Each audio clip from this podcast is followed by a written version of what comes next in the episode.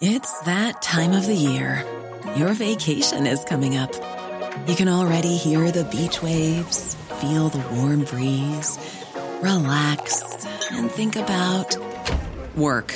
You really, really want it all to work out while you're away. Monday.com gives you and the team that peace of mind. When all work is on one platform and everyone's in sync, things just flow wherever you are. Tap the banner to go to Monday.com.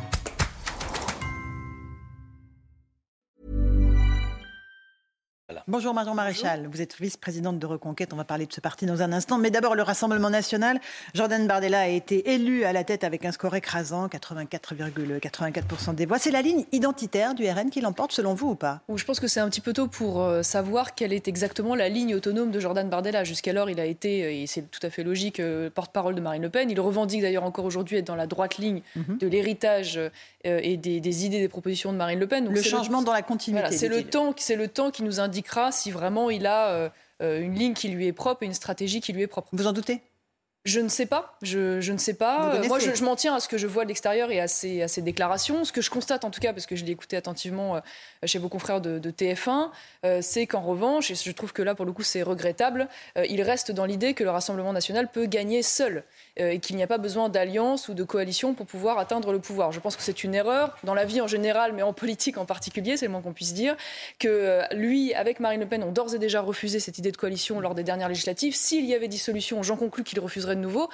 Et c'est regrettable parce que je ne sais pas si vous avez eu l'occasion de voir cela. Il y a eu un sondage récent qui est mhm. sorti qui montre que s'il y avait une, une, union, une alliance des différentes droites, on pourrait arriver à être le premier bloc euh, au cours de ces législatives, alors même que divisés, nous ne serions que les troisièmes. Voilà, donc euh, en tout cas pour ce que, j'en ai vu, de ce point de vue-là, une petite déception quand même. Euh, sur l'affaire Grégoire de Fournas, ce député RN qui a lancé à l'Assemblée la phrase qu'il retourne en Afrique destinée au, député Bilongo, est-ce que ça vous étonne le bruit qu'il y a eu autour, l'affaire qui en a découlé?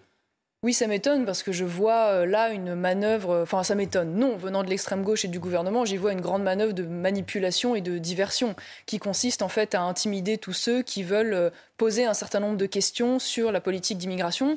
Euh, moi, je vais vous dire, je n'aurais même pas concédé, d'ailleurs, comme Marine Le Pen, une maladresse, parce que je ne vois pas ce qu'il y a de maladroit, et encore moins, évidemment, de raciste, à dire que des clandestins africains ont vocation à retourner en Afrique. Si on raisonne comme cela, eh bien, euh, immédiatement, on s'interdit, évidemment, toute réflexion et toute, euh, toute j'ai envie de dire, exigence vis-à-vis de la politique d'immigration. Mmh.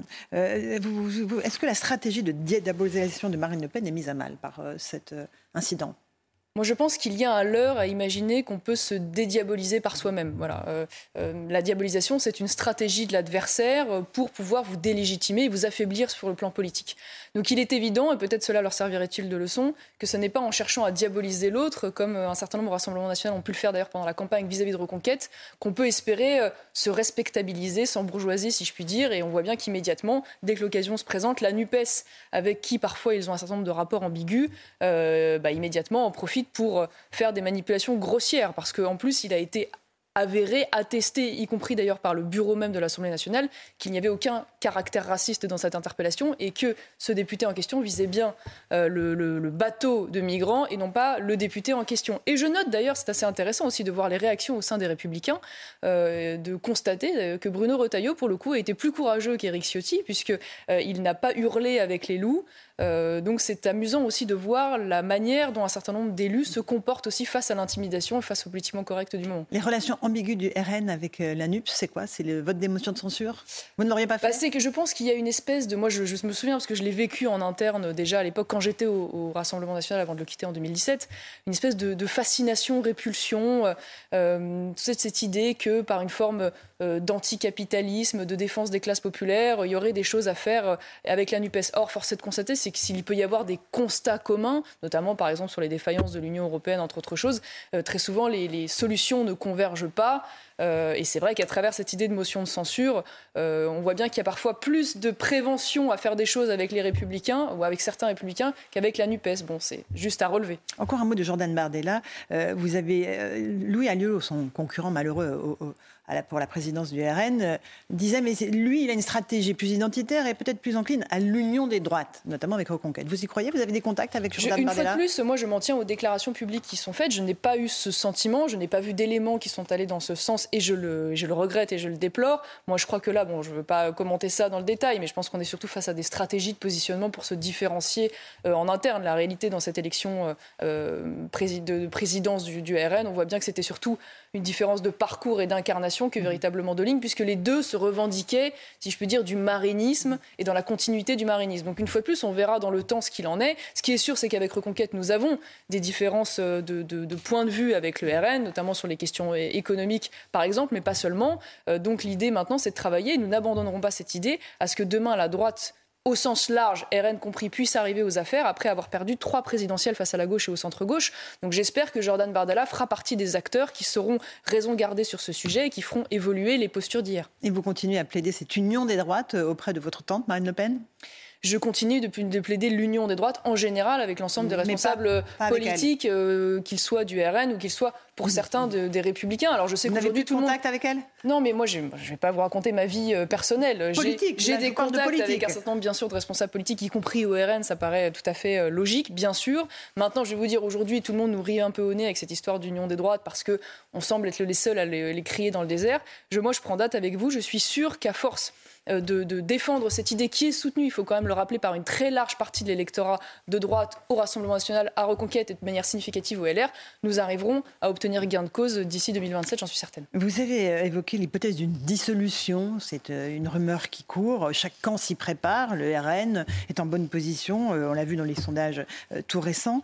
Si jamais il devait y avoir dissolution, est-ce que vous vous présenteriez? Est-ce que vous seriez sur, avec l'étiquette Reconquête pour être ah bah, député? Très probablement, je ne vois pas ce qui pourrait nous conduire à, l'inverse, puisque s'il y avait élection, nous représenterions euh, un nombre très significatif de candidats. Nous avons d'ailleurs mais déjà... je parle de vous là. Oui, oui, non, mais bien sûr. Vous étiez pas je, bah, pour des raisons évidentes. Je, vous ai, je vous ai répondu. J'étais enceinte à ce moment-là et j'allais accoucher au moment du deuxième tour. C'était un peu compliqué. Euh, la situation est différente euh, aujourd'hui. Maintenant, nous travaillons aussi à cette hypothèse. nous avons, nous constatons d'ailleurs que l'essentiel des candidats de juin veulent repartir s'il y avait dissolution. Maintenant, je ne suis pas sûre qu'elle advienne immédiatement, parce que pour qu'il y ait dissolution, il faut qu'il y ait un vrai blocage institutionnel. On n'en est pas encore là.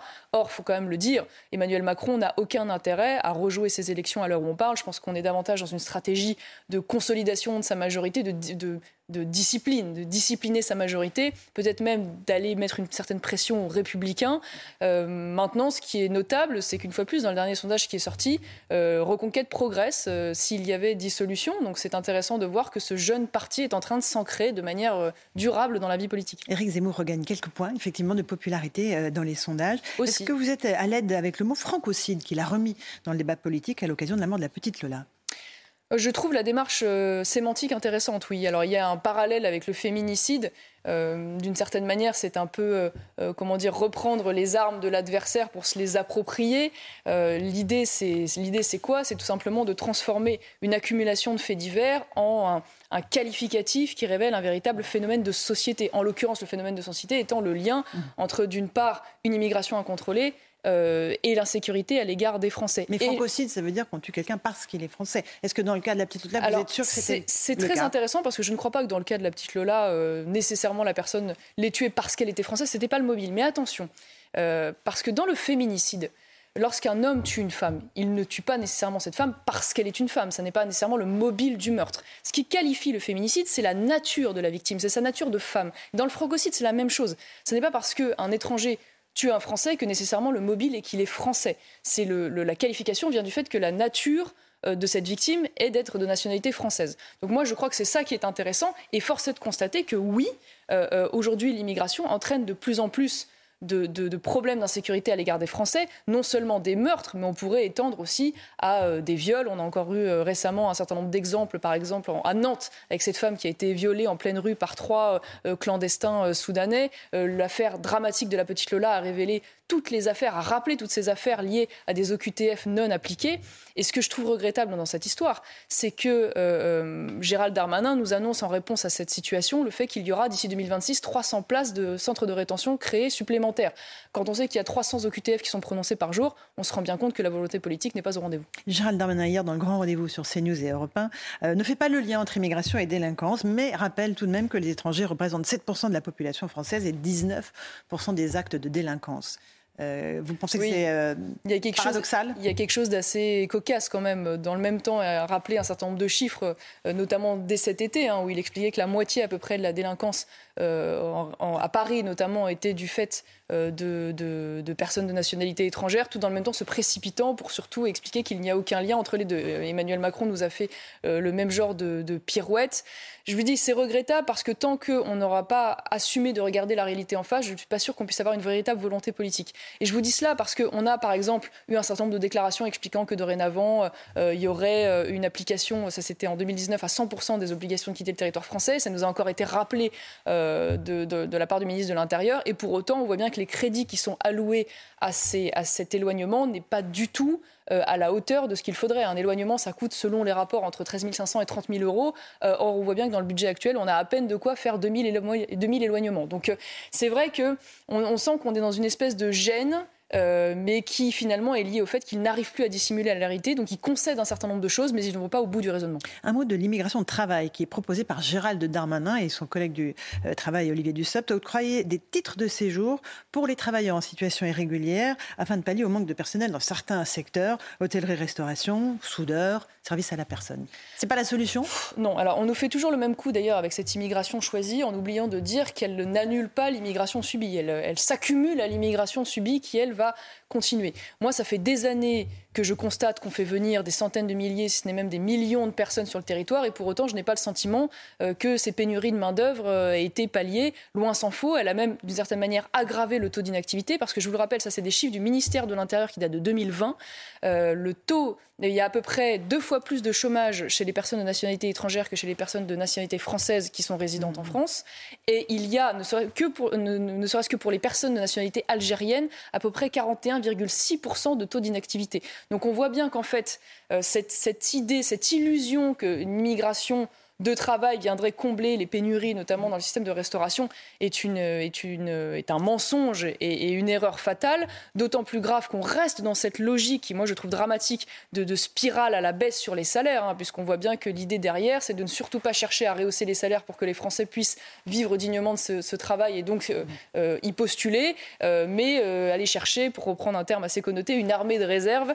Voilà. Et je pense qu'au regard des difficultés de pouvoir d'achat des Français actuellement, on ferait mieux de se pencher sur la question de savoir comment on rend du pouvoir d'achat aux Français à travers les salaires, notamment à travers la baisse des charges. Mais comment on explique qu'il y ait 2,3 millions de chômeurs dans notre pays et donc qu'il y ait des temps de postes vacants peut-être même davantage d'ailleurs, mhm. selon, euh, selon un certain nombre de chiffres, bah, pour les raisons que je viens de vous évoquer. Alors, je pense qu'il y a deux, il y a deux phénomènes les, jobs les plus durs, euh, vous allez me l'accorder, sont faits par euh, des, immigrés. Agents de gardiennage, 28%. Ouvriers non eh ben, qualifiés du bâtiment, 27%. 22% des cuisiniers, 19% du personnel. Eh bien, je suis d'accord avec vous et je pense qu'il y a deux raisons parallèles. La première raison, c'est, comme je vous le disais à l'instant, le fait que ces métiers, très souvent, sont des métiers pénibles, indéniablement, et sont mal payés. Que les Français ne veulent pas Et trop peu payés. Oui, enfin bon, c'est un peu caricatural de dire ça, mais je pense que la réalité, c'est qu'ils les feraient très volontiers s'ils pouvaient en vivre, euh, ils pourraient en vivre correctement. Donc la question, une fois de plus, c'est de savoir, dans un pays qui a atteint cette année, depuis 30 ans, le taux de record euh, de prélèvements obligatoires, est-ce qu'à un moment donné, on va se pencher sur euh, les charges qui pèsent sur les salaires et sur les impôts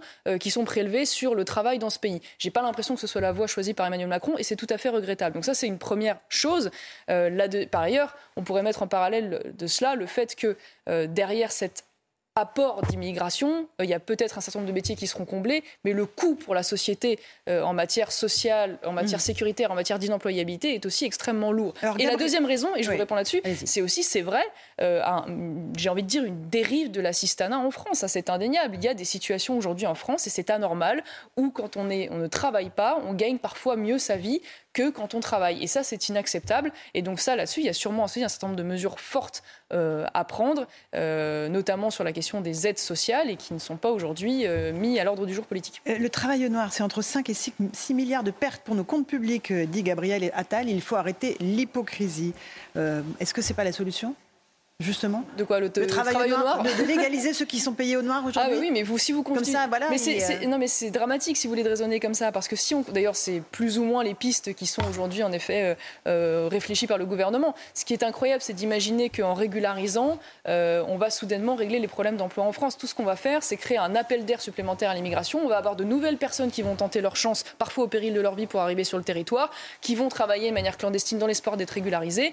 Et en parallèle, eh bien, vous aurez, comme je vous l'ai indiqué tout à l'heure, mmh. un nombre significatif de personnes de nationalité étrangère qui, elles, resteront au chômage parce que notre pays n'est plus en capacité aujourd'hui de pouvoir combler euh, l'ensemble de ces demandes. Donc non, je pense que c'est une très mauvaise euh, solution et très révélatrice d'ailleurs de l'hypocrisie du gouvernement sur ce sujet. Reconquête, au mois de décembre, près de 55 000 adhérents sur les 131 000 revendiqués devront renouveler ou non euh, leur carte. Ce sera un premier test pour Reconquête. Ce qui serait difficile, mais ce qui est difficile, c'est d'exister sans élus, sans ancrage. Ça va être un moment important, c'est sûr. C'est l'anniversaire, je de Reconquête, que jeune mouvement qui a déjà fait beaucoup en quelques, en quelques mois. C'est indéniable pour exister sur la scène politique. On a beaucoup parlé de l'affaire Lola. On pourrait rappeler aussi l'affaire de Calac, l'affaire au Sable d'Olonne. Donc un, parti qui joue un rôle significatif déjà. Alors quand comme vous le disiez, il n'a pas d'élus. le fait de ne pas avoir d'élus n'est pas quelque chose de rédhibitoire. Il faut quand même le, dire. Et je suis bien placée pour le savoir lorsque j'étais à l'époque au Rassemblement national. Donc je ne crois pas que ce soit rédhibitoire. maintenant, à nous d'être inventifs, si je puis dire, et force de proposition sur le fond pour exister jusqu'aux prochaines échéances pardon, électorales. C'est dur à dire à 8h20 du matin. Et donc à vous d'entrer dans la bataille électorale et de vous présenter. Bah, à moi ou à d'autres. On verra à ce moment-là. vous parlez, j'imagine, des européennes, euh, des européennes, mais c'est des élections qui ont lieu dans un an et demi. Donc, euh, aucun parti politique et pas plus reconquête que les autres aujourd'hui se pose la question de sa tête de liste. Euh, on fera ça mais en vous temps choisirez Quoi, les européennes ou d'être député en France Et d'abord, et d'abord autour d'un programme. Bah, député en France, tout dépend s'il y a dissolution ou pas, à quel moment. Donc, bon, ça, c'est les échéances qui s'imposeront à nous. Ce qui est sûr, c'est qu'en tant que, tant que l'une des dirigeantes de Reconquête, paraît normal que je parte aux élections, ne serait-ce que pour montrer l'exemple.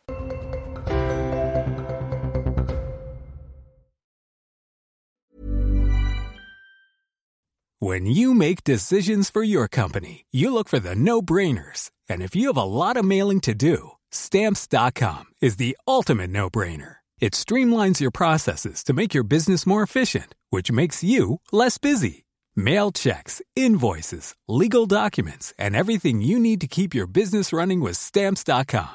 Seamlessly connect with every major marketplace and shopping cart. Schedule package pickups and see your cheapest and fastest shipping options from different carriers. With rates up to 89% off USPS and UPS rates. And with the Stamps.com mobile app, you can take care of mailing and shipping wherever you are. Make the same no-brainer decision as over 1 million other businesses with stamps.com. Sign up with code program for a 4-week trial plus free postage and a free digital scale. No long-term commitments or contracts. That's stamps.com. Code program.